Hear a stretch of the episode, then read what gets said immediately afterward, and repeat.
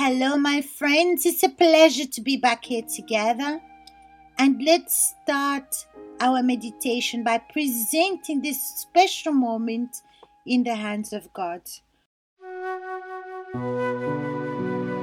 My Lord and my Father, my God, you know this person.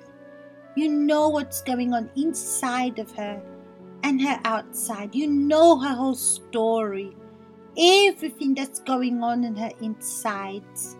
And she needs answers, my God. She needs to be defined in her life, my God.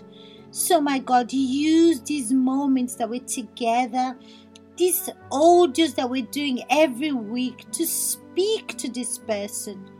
Maybe, my God, she's sad, she's in agony, she's worried about tomorrow, she's worried about the debts that she has, she's worried about the accounts that she needs to pay. My God, her family she has so many situations, my God, and she cannot see a way out. So, my God, come and show her that there's a light at the end of the tunnel. So, come, my God, speak to her, reveal to her what you want her to see from this audio.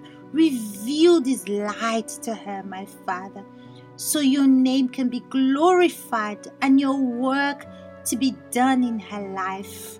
And like this, she will be able to see what comes from you, my God, that you're speaking and opening the ways for her. Thank you, my God, because I believe that this person is going to be blessed and your work will be done inside of her. In Jesus' name, amen.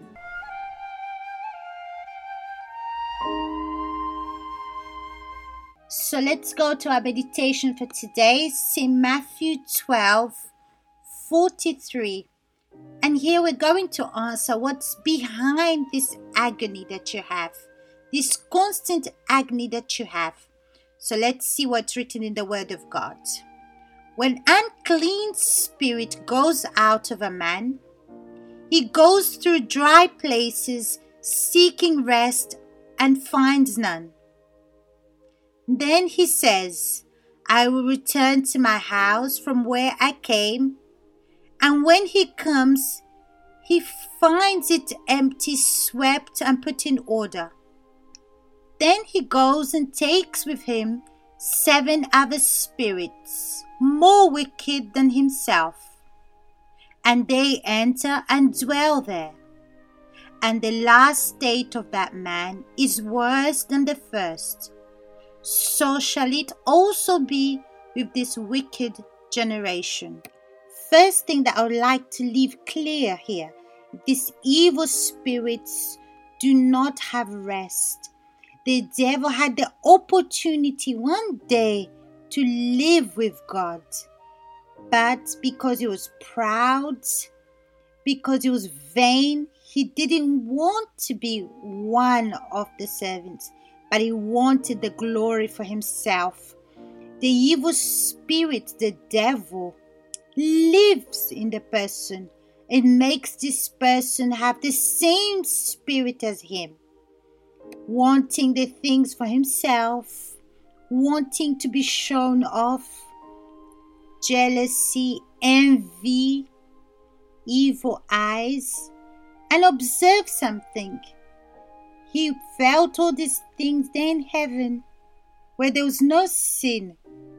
And you have to use your intelligent faith, my friends.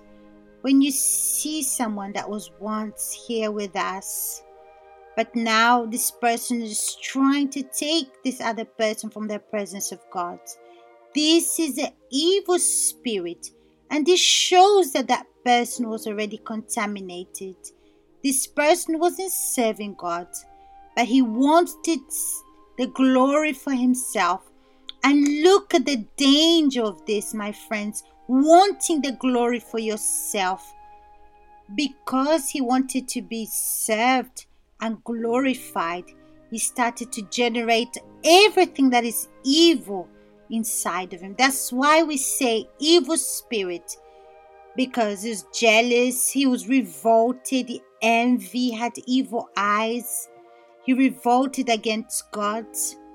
And when the person goes to Jesus, when comes to God because she's fed up, because she's tired of the situation of being a slave of the devil, she's fed up because she doesn't see anything changing in her.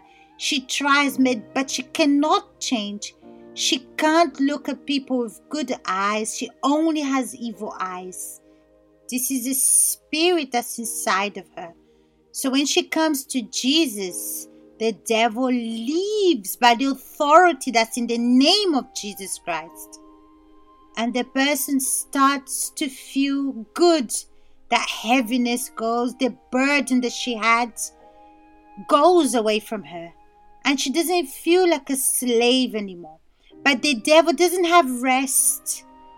And when he's not doing what's inside of him, this spirit that's inside of him, this vainness, the pride, the evil ways, the maliciousness, when he's not doing that, because all of this is a spirit.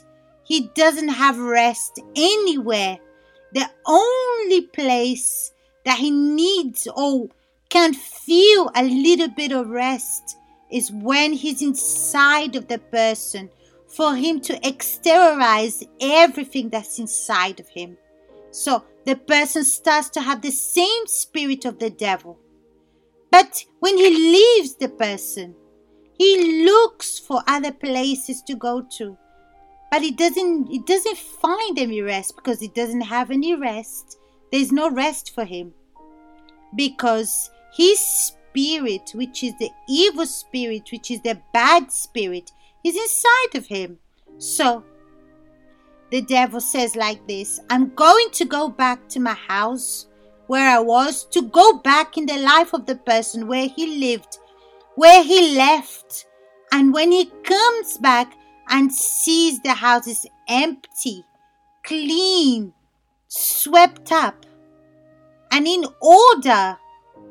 So when this evil spirits leave the person, she starts to be disciplined, organized, even beauty, even taking care of herself.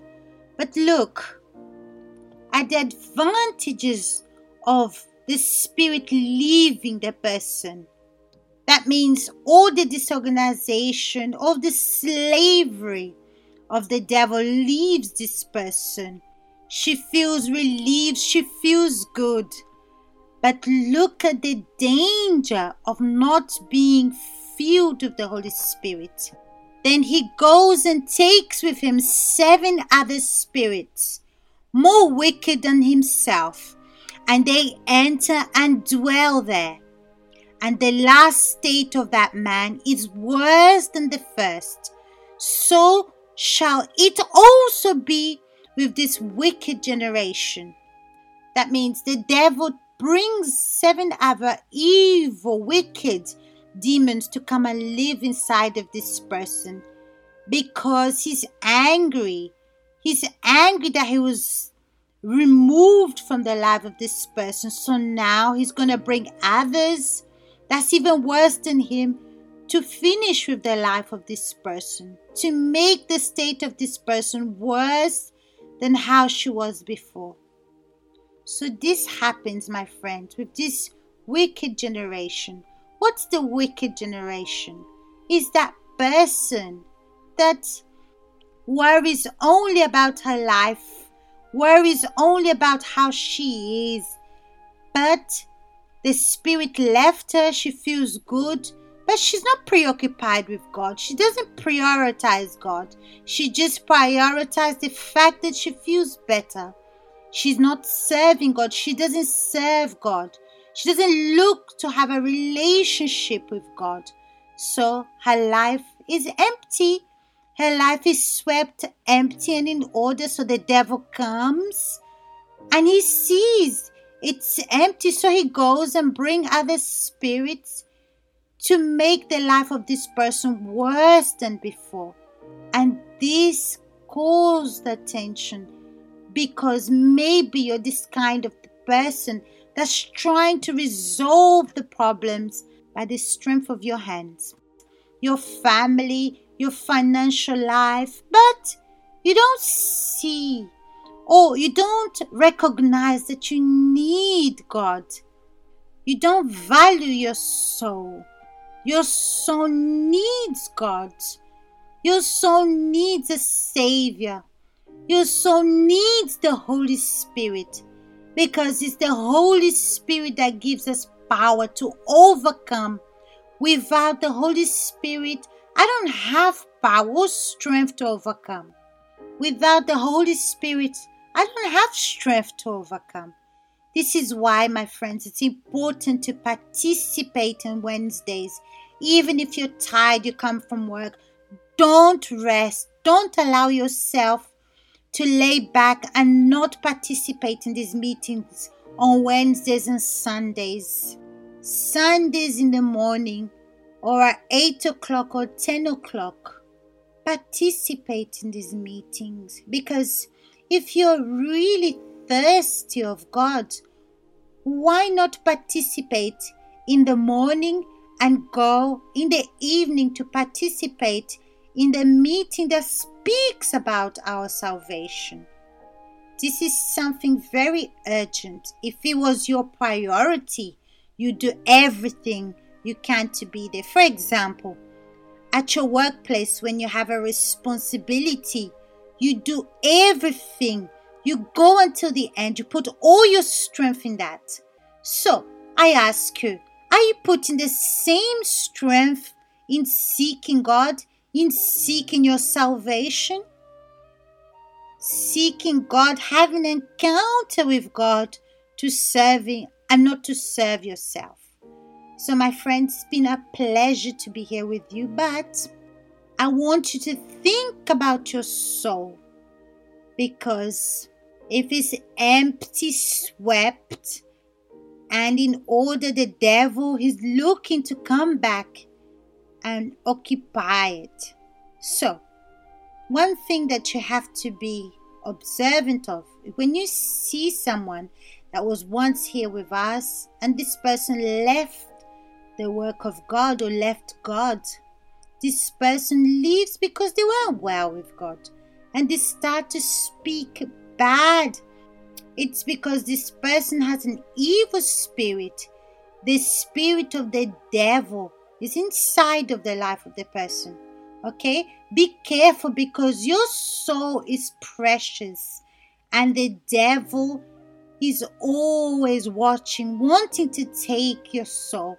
So, occupy yourself with the things of God. Give yourself 100% on the altar and live for God and not for yourself. Okay? Big hugs to you all, and I'll see you next time.